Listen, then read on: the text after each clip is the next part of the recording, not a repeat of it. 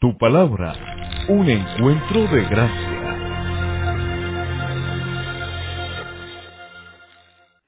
Bien, hermanos, eh, quisiera que viniéramos al texto de Génesis. Vamos a leer algunos textos para enfocar el tema. Hoy quiero hablarles sobre vasijas rotas. Quiero hablarles sobre el propósito de Dios para nuestras vidas, el deseo de Dios para nuestras vidas.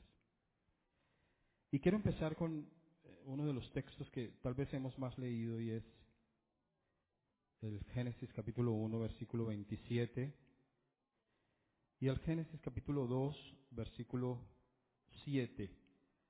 Y dice, y creó Dios al hombre a su imagen, a imagen de Dios los creó, varón y hembra los creó. Génesis 1, 27 de la Reina Valera.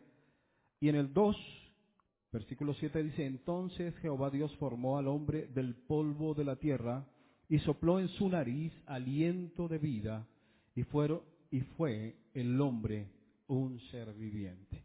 Un ser viviente. Permítame hacer una, eh, una ambientación. En el principio, en el principio, el ser humano, como usted puede percibirlo en el libro de Génesis, es un ser diseñado por Dios de una manera excelente, cuidadosa, planificada. Y Dios crea al ser humano y como dice el versículo eh, 27 del capítulo, del capítulo 1, crea al ser humano en dos maravillosas versiones, el hombre y la mujer. Me encanta eso el hombre y la mujer. El ser humano tiene una condición para que sea ser humano. Tiene que estar el hombre y la mujer. Y a, cada uno le dio unas especificaciones. Al hombre le dio unas particularidades y, al, y a la mujer le dio otras particularidades. Pero las dos tenían que complementarse para generar una visión de su propósito, del propósito de Dios con el ser humano. Así que cuando nosotros andamos desconectados con nuestra pareja, cuando nosotros andamos desligados los unos de los otros, cuando nosotros andamos en condiciones de, machismo o feminismo, entonces estamos desconectados del propósito de Dios igualmente.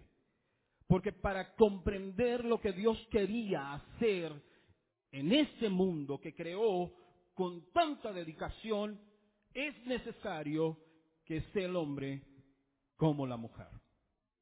¿Dicen amén? Lo dice la Biblia.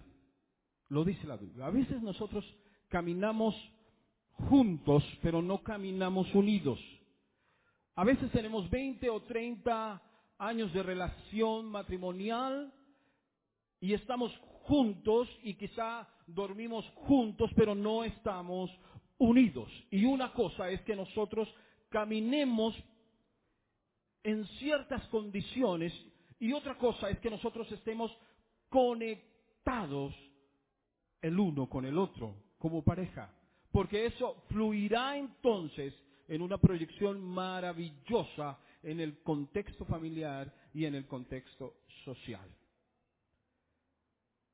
Y creó Dios al hombre, varón y hembra. Y en el segundo pasaje que nosotros hacemos referencia, dice entonces formó al hombre del polvo de la tierra. Y ustedes han escuchado esa maravillosa recreación en que Dios toma del polvo y forma al hombre.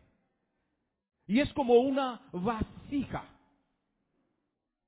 Es como un cli, dirían los hebreos, un cli, una vasija que recibe la gracia del Todopoderoso. Y Dios hace un ambiente maravilloso. Y Dios rodea al hombre de condiciones supremamente especiales. Y el hombre solamente recibe. En el jardín del Edén, hermanos, y, quiero hacer énfasis en esto, en el jardín del Edén, el hombre solo recibe de Dios lo mejor, lo mejor. Quisiera la siguiente, la siguiente, ¿cómo se llama? Diapositiva. Dios crea al ser humano en una completa plenitud, satisfacción, felicidad, paz. Crea un cli, una vasija que solo tiene la expectativa de recibir, pero que no sabe dar. Quiero que me atienda un poco a dónde quiero llegar con esto. En el jardín del Edén, Dios coloca su creación maravillosa, el hombre. Después de rodear de condiciones especiales sus posibilidades. Y el hombre es lleno de satisfacción de parte de Dios. No hay mayor felicidad, hermanos. No hay mayor gozo, no hay mayor plenitud que la de estar en la presencia del Señor. ¿Cuánto lo creen? Yo lo creo. Yo lo creo. Y solo recibía de todo lo que Dios le proponía. Y solo podía vivir en felicidad. Y solo podía vivir en satisfacción. Completamente libre, completamente pleno. Pero sucedía algo, hermanos. Sucedía algo. Que el hombre no era consciente de lo que tenía. Ojo con eso. El hombre no era consciente de la maravilla de vida, de la maravilla de relación que tenía con Dios, de todo lo que disfrutaba. No podía ser consciente. ¿Y por qué no era consciente? Porque no tenía capacidad de comparación. Porque no había vivido fuera del paraíso. Porque no había podido hacer de alguna manera un comparativo de una circunstancia fuera, lejos de Dios, sin felicidad, sin plenitud, y por eso carecía de su capacidad de apreciar lo que vivía con Dios. Completamente inconsciente era el hombre incapaz de valorar a Dios en sí. En el paraíso se tenía todo, hermano, todo se tenía. Todo lo podían disfrutar. Cosas que tal vez ni siquiera nosotros podemos comprender ni podemos analizar con nuestra mente en este momento. Porque ¿cómo se puede describir, cómo se puede describir la experiencia de caminar con Dios físicamente? ¿Cómo se puede describir la plenitud de estar en un ambiente donde no hay absolutamente nada que interrumpa la felicidad? ¿Cómo se puede describir un ambiente donde todo lo que nuestra vasija deseaba era No podemos describirlo. Quizá tenemos toques de, de la presencia y nos sentimos maravillosos. Pero el hombre, el primer hombre caminaba con Dios. Hablaba con Dios literalmente. Y solo vivía y solo sabía vivir en esas condiciones. Y solo percibía esas condiciones. Pero no era consciente, porque no tenía cómo comparar esa circunstancia con una ausencia de Dios, con la ausencia del amor de Dios, con la ausencia del bienestar, con la ausencia de todo lo que le proveía esas condiciones del paraíso. Era necesario que el hombre saliera del paraíso. Era necesario que el hombre saliera. Y tal vez esa, esa inconsciencia eh, se opuso a- a valorar, a valorar o a poder valorar lo que significaba la conexión con Dios y la arriesgó desobedeciendo. Y el hombre fue lanzado del paraíso. El alma no tuvo otra elección que entrar en una realidad opuesta a la que estaba viviendo. El ser humano tenía que experimentar el dolor, experimentar la ausencia de Dios, experimentar otras circunstancias para poder qué? Valorar a Dios, valorar su presencia. Y le voy a decir algo, hermanos. Aún tenemos nosotros el síndrome de la poca valoración.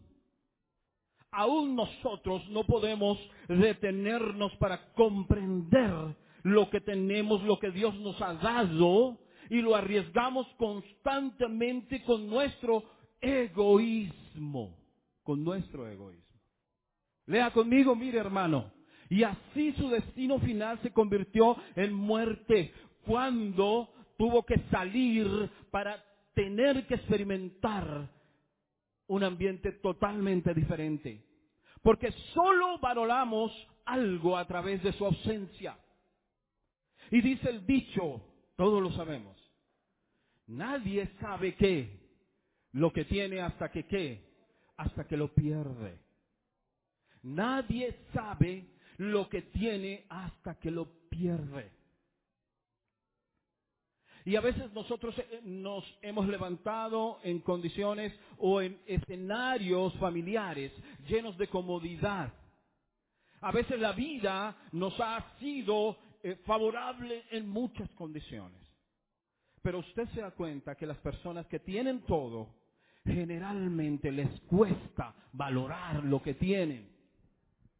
Los hijos que se levantan sobre eh, estimulados, los hijos que reciben constantemente todo lo que sus caprichos eligen o exigen, generalmente les cuesta valorar.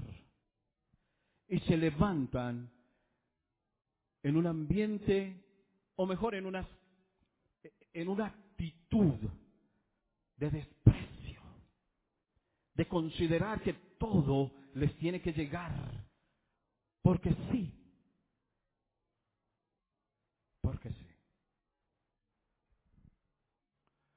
Solo valoramos algo a través de su ausencia.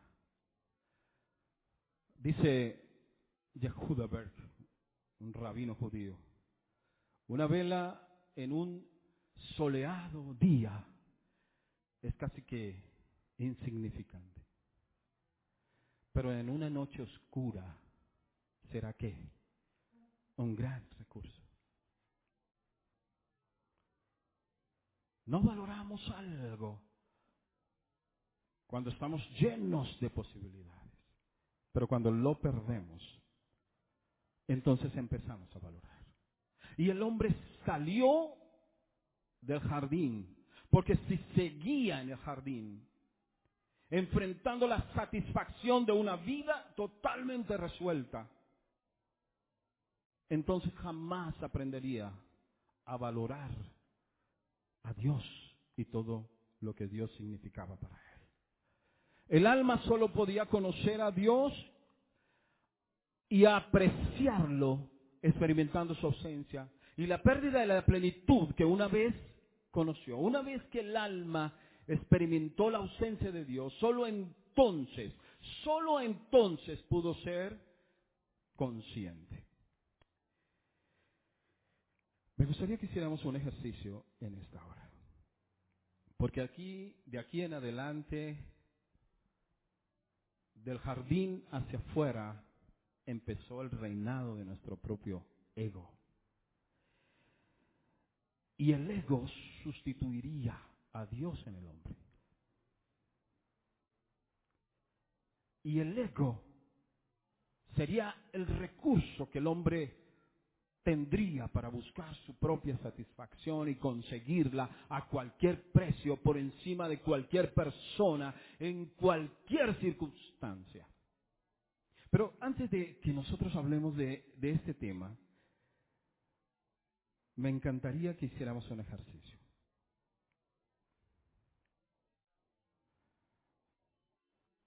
¿Por qué?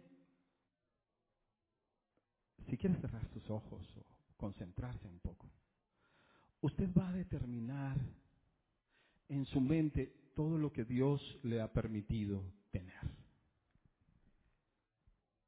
Quisiera hacerlo. Quisiera pensar lo que Dios le ha dado, su esposa, su esposo, sus padres, sus hijos, su economía.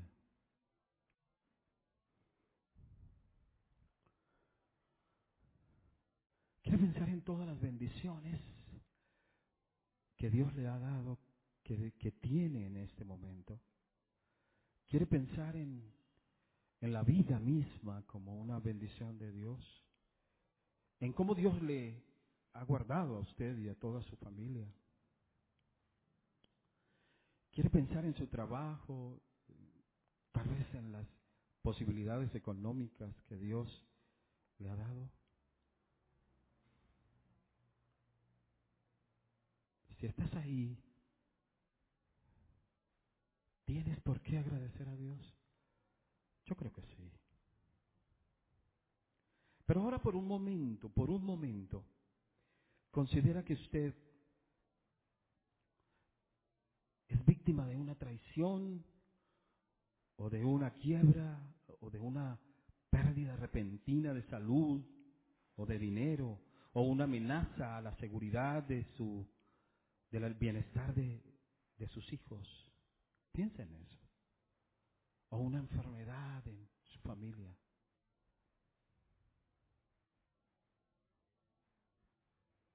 La vida puede cambiar en cualquier momento. Y a veces no somos conscientes de lo que Dios nos da, de lo que tenemos. Y a veces nosotros mismos lo arriesgamos por nuestro propio ego, por nuestro propio pecado. Imagínese que usted, por alguna circunstancia,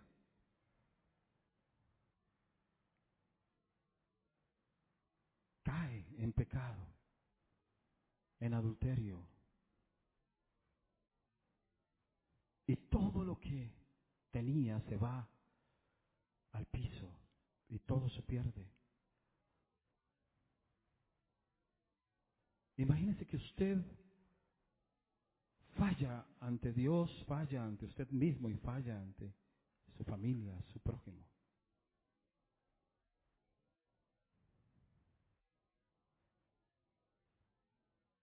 A veces no valoramos las cosas hasta que las perdemos. Y a veces Dios nos empuja a ciertas condiciones. Y creemos que es el diablo, las circunstancias. Y es Dios que nos quita el paraíso, hermanos. Para que nosotros valoremos lo que nos ha dado. ¿Qué pasaría entonces? ¿Qué pasaría entonces si nosotros perdemos ese paraíso que Dios nos ha dado? Si nosotros fallamos a nuestros hijos, a nuestra esposa, ¿cómo quedamos parados frente a Él? Frente a ellos. Y si eso sucediera, hermanos, tendríamos que sufrirlo en carne propia. Pero el ejercicio que estamos haciendo ahora es un ejercicio de conciencia. Es un ejercicio de conciencia. Por eso siempre nosotros debemos estar agradecidos con Dios, con cada cosa que nos da y que tenemos.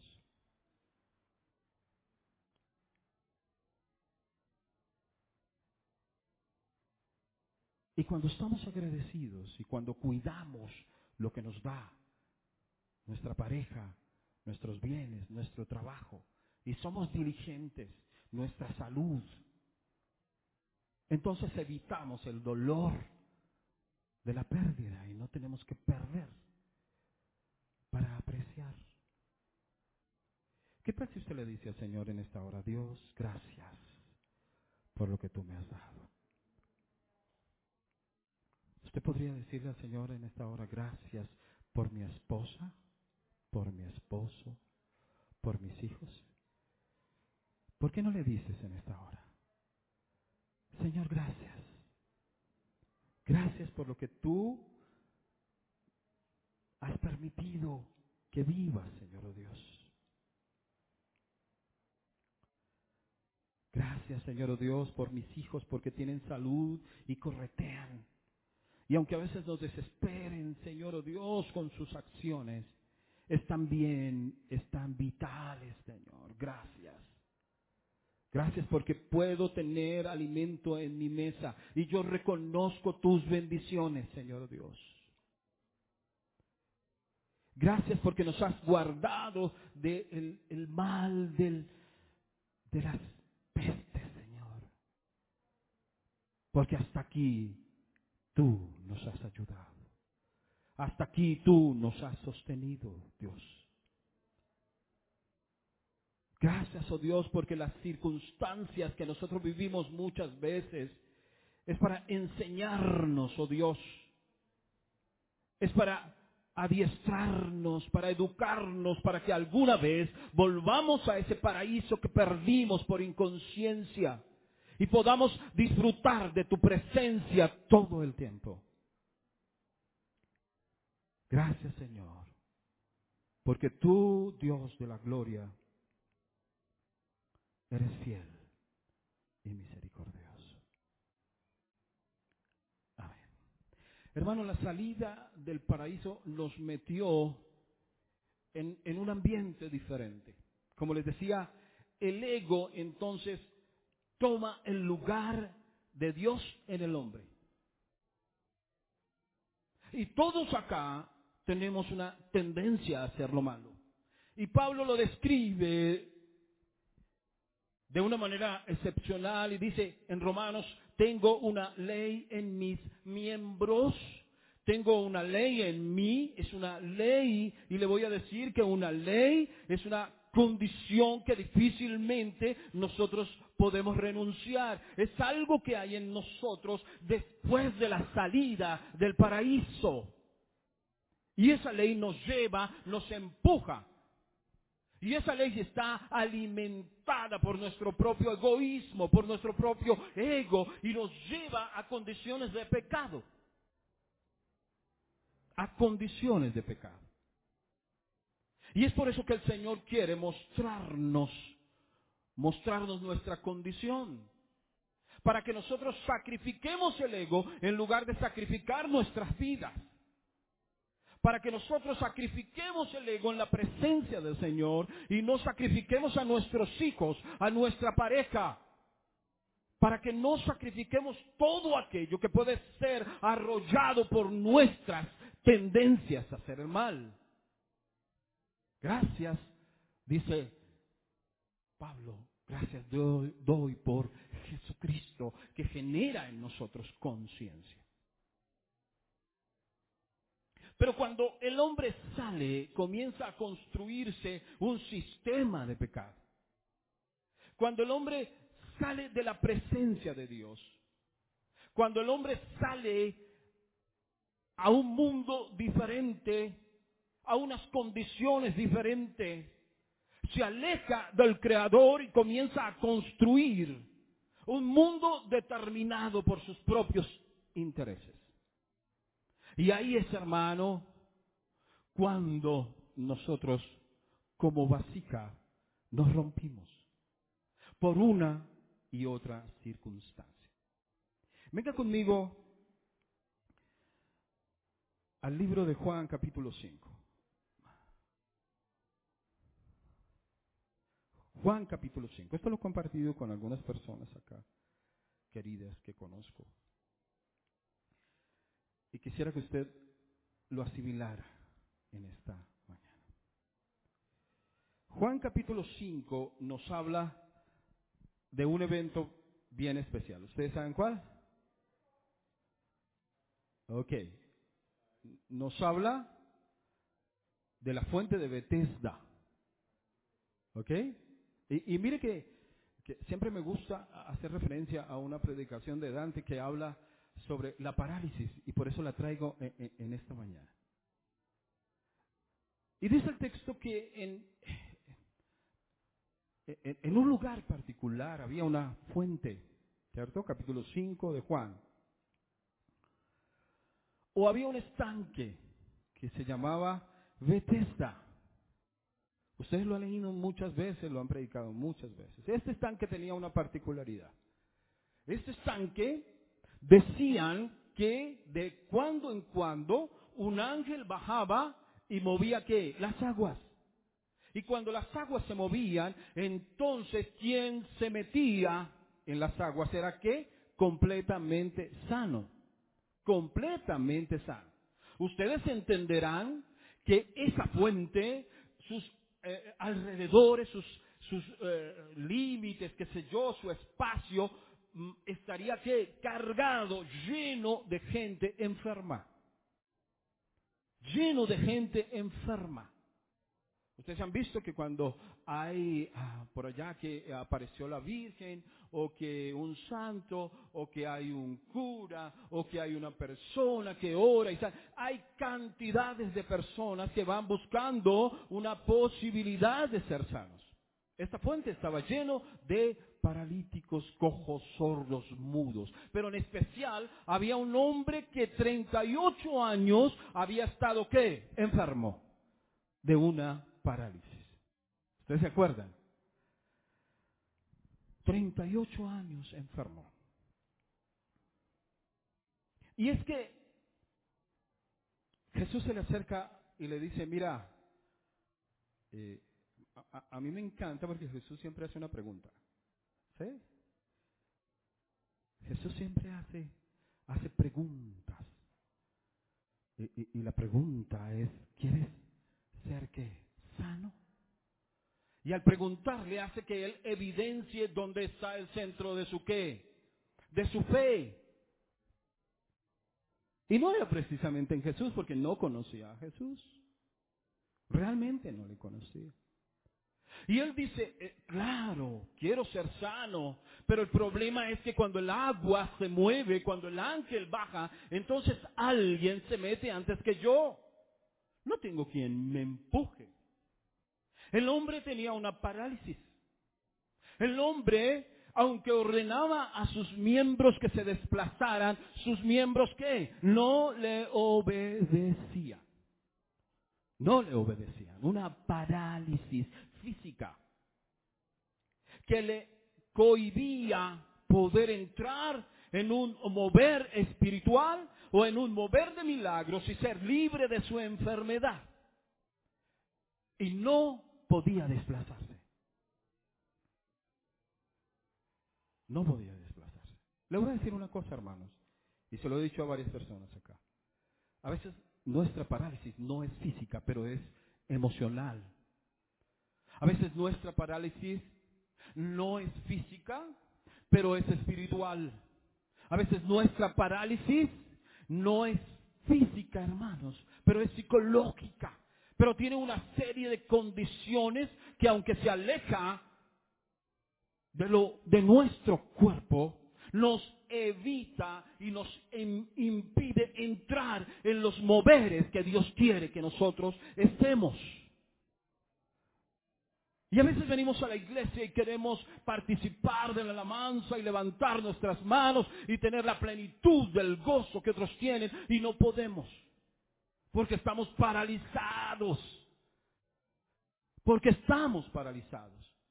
Y a veces, hermanos, nosotros queremos generar cambios importantes en nuestro comportamiento con nuestra esposa, nuestro hijo, nuestro esposo, qué sé yo. Pero no podemos porque estamos qué? Inhabilitados para hacerlo. Estamos paralizados. Y le voy a decir, hermanos, rápidamente.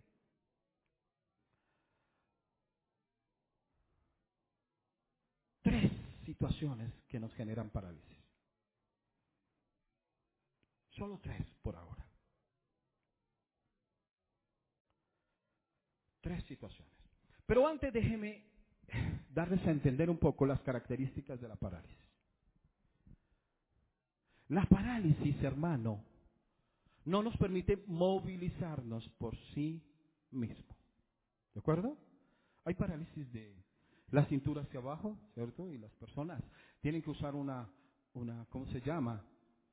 Una silla de ruedas, unas muletas, qué sé yo, según su posibilidad económica.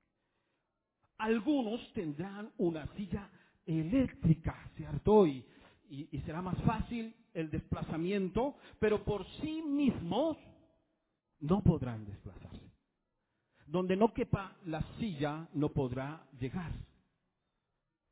Va a haber una serie de limitaciones. Pero una persona paralizada no puede movilizarse por sí misma. En segundo lugar, hermano, una persona no puede disfrutar del querer como el hacer. ¿Cierto? Y la Biblia dice que nosotros debemos tener que esa posibilidad que Dios pone en nosotros qué?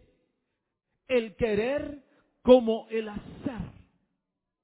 Y a veces nosotros queremos, pero no podemos. A veces nosotros deseamos hacer, deseamos cambiar, deseamos mejorar, deseamos que esa depresión no esté en nuestra vida, deseamos que esa ansiedad no esté en nuestra vida, deseamos no tener respuestas emocionales, agresivas, pero no podemos evitarlo, porque está el querer, pero no podemos hacer el hacer. No podemos lograr el hacer. El cuerpo no obedece las órdenes del cerebro en un paralítico. Si hay un paralítico que está desconectado por la médula, podrá decirle, quiero ir a, esto, quiero hacer esto, quiero bailar. Y podrá decirle a sus piernas, levanten, y no obedecerá. Esas son las condiciones de una parálisis. Igual nos quita la posibilidad de defendernos y reaccionar de las circunstancias del entorno. Nos hace personas dependientes. Nos hace personas dependientes.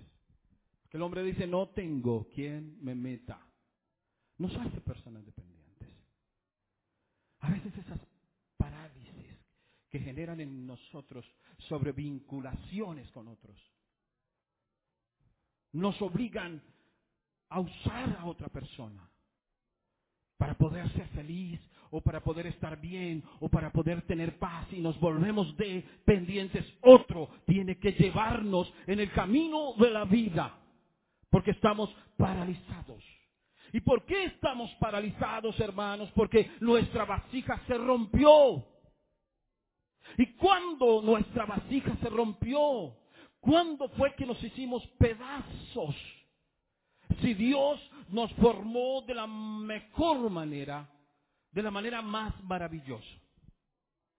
Y permítame decirle tres posibilidades por las cuales nosotros hemos sido rotos. Tres causas de nuestra parálisis y de nuestra ruptura. Primero, venga usted a 2 Samuel, Samuel 4:4. Usted puede, si alguien lo encontró, que lo lea, sería interesante. Segundo libro de Samuel, capítulo 4, versículo 4. Muy bien, muchas gracias, hermano. Muchas gracias. El hijo de Jonathan, o de Jonathan, como usted quiera, era el hijo de un príncipe. Y todo hijo de príncipe era resguardado. Porque si de alguna manera se levantaba un antagonista al reino, lo primero que hacía era matar qué? La familia del rey. ¿Mm? Y este muchacho, Mefiboset, era cuidado por una mujer entrenada. Pero cuando supo que Jonathan murió, entonces ella sabía que tenía que proteger al muchacho. un, pe- un pequeño. Y cuando ella sale a correr con el niño, entonces el niño cae y queda lisiado de sus pies. Y le voy a decir una cosa, hermanos. Cuando nosotros fuimos rotos, en este caso, y es el primer, eh, digamos que eh, la primera mirada, es porque alguien sin querer nos dejó caer. Amén. Hemos sido rotos porque alguien sin querer nos dejó caer. Esta mujer sin querer, solo por querer o desear proteger a este niño, en su afán lo dejó caer. Y a nosotros, quizá hermanos, nos dejaron caer en nuestra infancia. Quizá por una u otra circunstancia, queriéndonos ayudar o queriéndonos favorecer, nos dejaron caer y nos dejaron lisiados. Y siempre le digo a las personas con las cuales tengo ah, alguna posibilidad de comunicación, y es que muchas veces la eh, sobrevinculación con nuestros hijos, muchas veces el querer favorecer a nuestros hijos en todo, muchas veces el querer protegerlos de un mundo y de un- unas circunstancias que nosotros vivimos hacen que los lisiemos, hace que a razón de nuestra buena intención les quitemos su identidad, afectemos su identidad, su capacidad de resolución, su capacidad de, de enfrentar las circunstancias, su capacidad de formarse y entonces lisiamos a nuestros hijos o nos lisiaron a nosotros. Y entonces nos levantamos rotos, hermanos, y hacemos entonces cada vez generamos y construimos una personalidad con base en estas circunstancias. Y nos rompimos, no porque quisimos, otros nos rompieron. Otros sin querer nos rompieron. E hicieron de nosotros vasijas destruidas, sin capacidad de enfrentar las circunstancias. Y nos llevaron a tener una personalidad de dependencia muchas veces. Nos llevaron a no entender quiénes somos, para dónde vamos, qué queremos en la vida. Porque siempre, cuando teníamos que resolver, nos resolvieron la vida a nosotros por todo. Esa es la primera situación. La primera situación es porque alguien sin querer nos dejó caer y nos rompimos. Y esa vasija se rompió. La segunda, hermano. Porque alguna persona o algunas personas con toda intención nos golpeó tanto en la vida hasta rompernos. Y cuando nosotros hacemos una retrospectiva y miramos para atrás, vamos a encontrar personas, padres, madres, qué sé yo, familiares, parejas, que intencionalmente agredieron nuestra vida emocionalmente o físicamente, o fuimos el producto de violaciones, de abandonos, o fuimos el producto de, violencia intrafamiliar. Alguien intencionalmente tomó la vasija y la despedazó contra el piso y nosotros quedamos en pedazos. Tal vez es nuestra situación. Porque otras personas y recuerdo entonces la parábola del buen samaritano. Y el texto dice, un hombre venía de Jerusalén. Y tal vez ese hombre venía de que de oficiar o, de, o de adorar en el templo.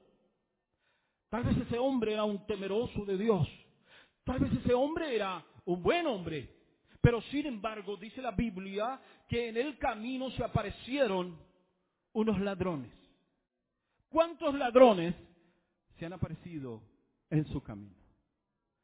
Ladrones que roban la felicidad, las posibilidades, que roban la paz. Ladrones que le quitan a las personas sus posibilidades de vivir en plenitud. y les dejan temores, ansiedades, depresiones. Este hombre fue golpeado sin ninguna razón. No hizo nada para ser golpeado. No hizo nada. No había una eh, disculpa. ¿Por qué él tenía que experimentar esta situación? Y la experimentó porque otros quisieron. Y en la vida otros a veces golpean nuestro vaso sin razón alguna y quedó a la vera del camino, como muchas veces quedamos nosotros, sin capacidad de podernos mover, rotos y desconectados. Y la tercera, hermanos, situación por la cual nuestra vida tal vez se ha roto, es por causa de nuestra propia inconsciencia, de nuestros caminos, de nuestro propio capricho y tomamos caminos que nos parecen. Y olvidamos los consejos, y olvidamos las advertencias, y olvidamos la voz de papá o de mamá, o del pastor, o de la palabra, y entonces caminamos por senderos peligrosos, porque así nuestro egoísmo lo determinó, nuestra tendencia a ser el mal lo determinó, y obedecimos más nuestro egoísmo que nuestra propia o la voz o la propia voz de Dios. El hijo pródigo dice, dame todo lo que me corresponde. ¿Eh? particular el hijo pródigo, porque el hijo pródigo era un muchacho que había crecido en la más completa que estabilidad, lleno de bienestar, lleno de bienestar. Y siempre he dicho que de los dos me hubiera gustado ser el hijo pródigo, porque el que se quedó nunca tomó conciencia. El hijo pródigo fue y al final de su rodar por el mundo, al final de sus propias, ah, de recoger sus propias circunstancias, de apacentar sus propios cerdos de miseria, como muchas veces nosotros hacemos después de haber tomado caminos inadecuados por nuestro propio capricho. La Biblia dice que Él volvió en sí.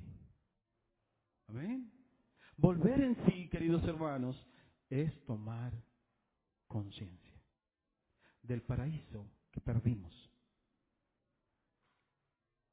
Es tomar conciencia de quién hemos atropellado con nuestra loca carrera por la vida. De a quién hemos golpeado emocionalmente o físicamente, qué sé yo. Hacer conciencia es entender lo que hemos perdido. Y este muchacho entendió lo que había perdido. Pero estaba roto, hermanos. ¿Por qué? Por sus propias circunstancias, por sus propios caminos, por sus propias decisiones. Entonces déjenme resumir. Tres situaciones pudieron llevarnos a que nuestra vasija se hiciera pedazos. Uno, la primera, porque alguien sin querer nos dejó caer. Tal vez usted esté entre esos, entre las personas que sus padres quisieron satisfacerle todo, tanto, tanto, que le quitaron la posibilidad de que usted resolviera su vida. O tal vez usted está entre las personas, hermanos, que fueron golpeadas, que fueron de alguna manera atropelladas, abandonadas por padres que tal vez fueron cuando usted no podía comprender el por qué, o tal vez estuvieron en casa, pero nunca se hicieron presente en su vida. O tal vez se hicieron presente para destruirla. No sé cuál sea esa condición. Tal vez vivimos nosotros en escenarios familiares que debieran ser ideales para nosotros construir nuestra posibilidades de crecer y de enfrentar la vida y lo que recibimos fue desamor, abandono, violencia, desprecio, menosprecio, descalificación. Y otros, entonces, sin que nosotros lo mereciéramos, rompieron nuestra vacía. ¿Cómo es posible? ¿Cómo puede entender un niño de tres años o de cuatro años? Las condiciones disfuncionales y locas de una madre que decide matarlo o de un padre que decide violarla. ¿Cómo puede entender un niño de esa manera? Son niños, cientos, miles de niños en nuestro país, por no hablar del mundo, que han sido rotos por sus propios padres, por aquellos padres que debieron darle todas las herramientas y el recurso para salir adelante. Y es una generación de rotos, criando más rotos y generando ruptura en las vasijas de sus generaciones. O tal vez usted en la vida se olvidó de todas las advertencias y caminó por valles y senderos peligrosos. Y entonces usted mismo dio botes y su, vasija se hizo. Estamos aquí, hermanos, y todo esto que nos ha sucedido eh, es porque de alguna manera Dios lo ha permitido para que nosotros podamos crecer y lograr cosas. Para que nosotros deseemos volver al paraíso. Y la vida en el mundo es un entrenamiento, hermano, para que nosotros deseemos la presencia del Señor, recuperar lo que perdimos. Pero la reflexión también nos llama a mirar lo que en este momento Dios nos ha dado y luchar por eso, por ellos, y amar como Dios ama, y ver al otro como nosotros nos vemos y amar al otro como nosotros nos amamos. Quiero terminar con lo siguiente.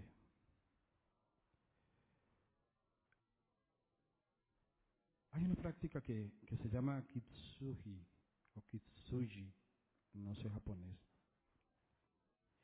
Pero es el arte de reparar las fracturas de las vasijas de porcelana, usando oro para realzar la belleza de la grieta. Y si usted ve, quedan unas obras de arte maravillosas. Nosotros estamos llenos de grietas, hermano. Porque Dios nos está reparando. Pero Él nos repara con tanto cuidado, hermanos. Porque Él nos repara con oro, hermanos. Oro.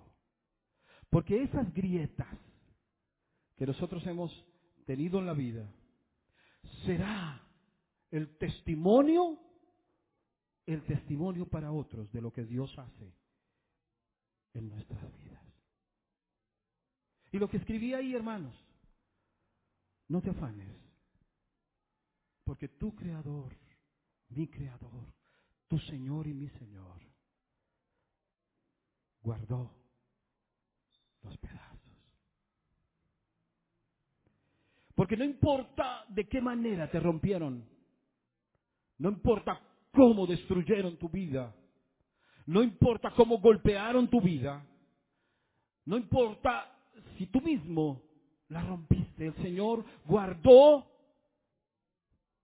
los pedazos y el Señor quiere restaurarnos y repararnos con oro y para ser testimonio a un mundo de que Dios es grande y que Dios levanta y que Dios vuelve a darnos la oportunidad de volver a ese maravilloso paraíso para tener una vida plena como Él siempre quiso que la tuviéramos.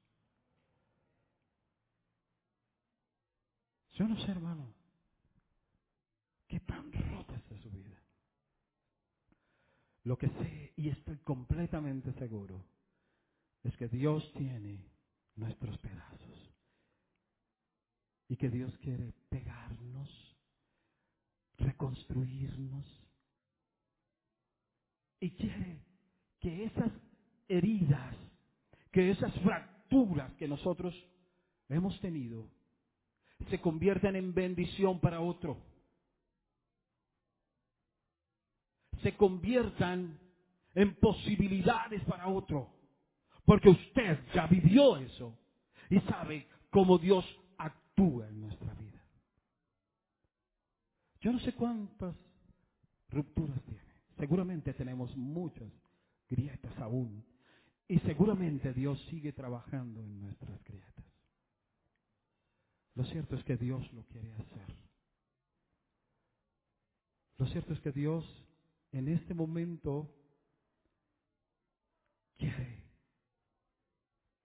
empezar si no le ha permitido o continuar para que Dios termine esa maravillosa obra. Dios quiere sanarnos. Cierre sus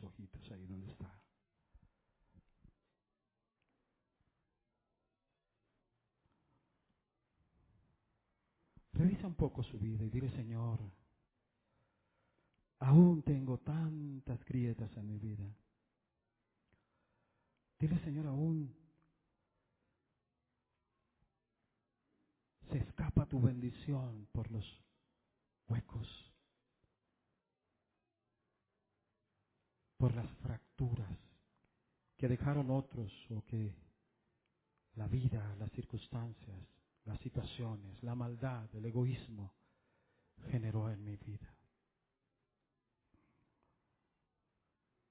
Señor, pero sabemos que tú quieres sanarnos, Señor Dios.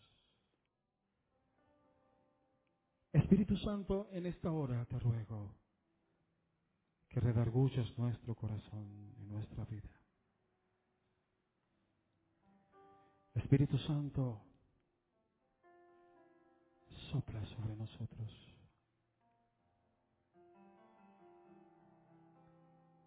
Espíritu Santo, derrama tu aceite en nuestras heridas. Solo tú conoces nuestro ser. Solo tú conoces nuestra vasija.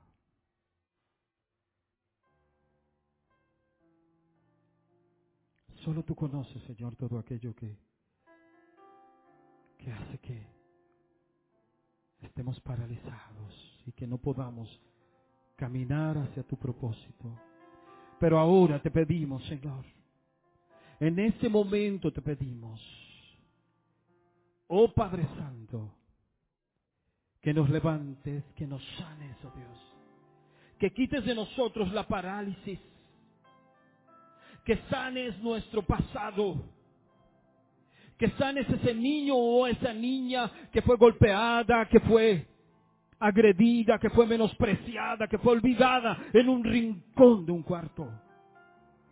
Señor, solo tú conoces cada día de nuestra vida. Solo tú conoces cada momento y sabes todo lo que hay en nuestro corazón. En este momento te ruego tu presencia, como la presencia de Jesús, quite nuestra parálisis.